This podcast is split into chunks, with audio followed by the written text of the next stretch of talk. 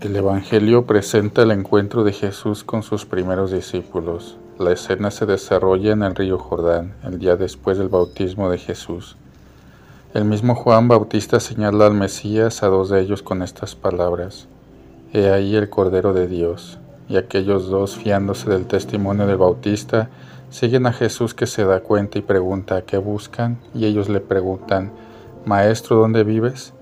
Jesús no contesta, vivo en Kefarnaún o en Nazaret, sino que dice, vengan y lo verán. No es una tarjeta de visita, sino la invitación a un encuentro.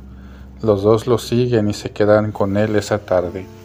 No es difícil imaginarlos sentados, haciéndole preguntas y sobre todo escuchándolo, sintiendo que sus corazones se encienden cada vez más mientras el Maestro habla. Advierten la belleza de palabras que responden a su esperanza cada vez más grande y de improviso descubren que mientras empieza a atardecer, en ellos en su corazón estalla la luz que solo Dios puede dar. Algo que llama la atención, uno de ellos, 60 años después o quizás más, escribió en el Evangelio. Eran más o menos las 4 de la tarde, como podemos leer en Juan 1.39. Escribió la hora. Y esto es algo que nos hace pensar, todo encuentro auténtico con Jesús permanece en la memoria viva, nunca se olvida.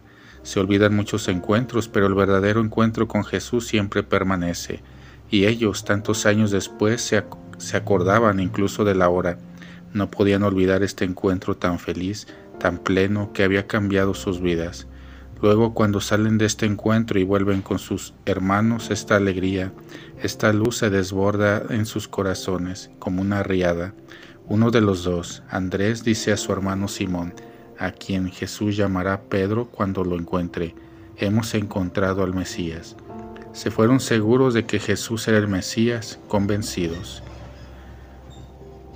Homilía tomada del Ángelus del 17 de enero de 2021.